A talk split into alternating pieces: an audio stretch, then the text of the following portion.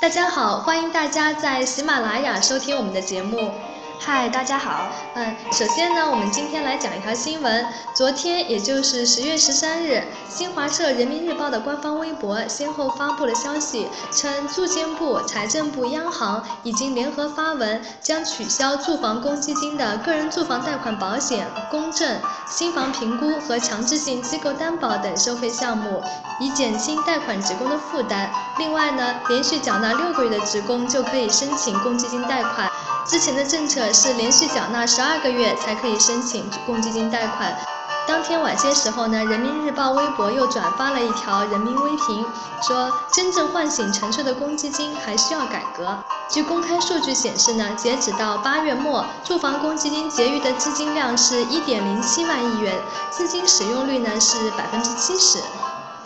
可能在很多人的观念里，公积金只有在买房的时候才用得上。其实，住房公积金不仅仅是可以买房，还是有很多其他的用途的。今天我们来一起科普一下吧。公积金用法一是买房，这个就不用多说了。但是我们还是要稍微了解一下，除了使用公积金买房，用商业贷款买房、不贷款买房都是可以用到公积金的。不贷款购房可以一次性提取公积金。商业贷款购房可提取公积金用于首付，也可以偿还本息。第二条用法是建造、翻建、大修住房，在农村集体土地上建造、翻建、大修自有住房，并且使用住房贷款的，可以申请提取建修房批准当月之前的住房公积金金额，但是提取金额合计不能超过修建房的费用。嗯，用法三呢是租房，呃，公积金呢不仅可以用来支付配租或者是政府招租补贴的经济租赁房租，还可以用来支付市场租房的房租。呃，职工本人和配偶呢可以每季度提取一次住房公积金，每次提取金额合计不超过一个季度的房租，并且不超过提取的限额。用法四呢是提取父母的住房公积金购房。为使用住房贷款购买自有住房，可一次性提取父母公积金；使用商业银行个人住房贷款购买自有住房和使用个人住房公积金组合贷款购买自有住房，支付首付款以后呢，可以提取父母公积金。但是前提条件是本人和配偶名下是没有房子的，并且呢没有住房贷款记录。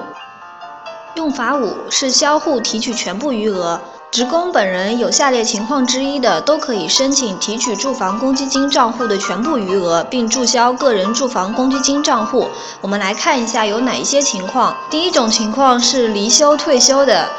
第二个是农业户籍职工，男的满六十岁，女的满五十五岁。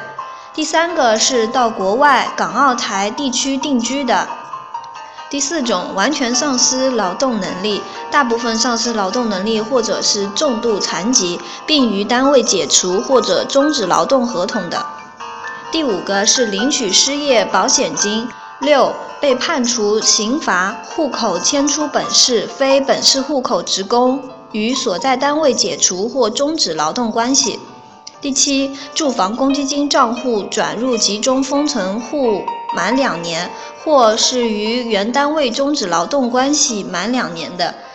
第八个是到本市行政区域外工作，并且在当地建立和缴存住房公积金。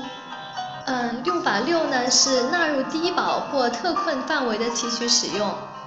职工如果被纳入本市城镇居民最低保障或特困救助范围的，职工本人和配偶呢可以申请提取住房公积金，提取的金额呢是不超过被纳入最低生活保障范围或者特困救助范围期间以及之前的住房公积金金额。呃，用法七呢是治疗重大疾病，家庭成员包括职工本人、配偶及未成年子女患重大疾病或重大手术住院治疗的，职工本人和配偶呢可以申请提取住房公积金，申请日期应该在出院之日起一年内，提取金额呢合计不超过住院费用个人负担的部分。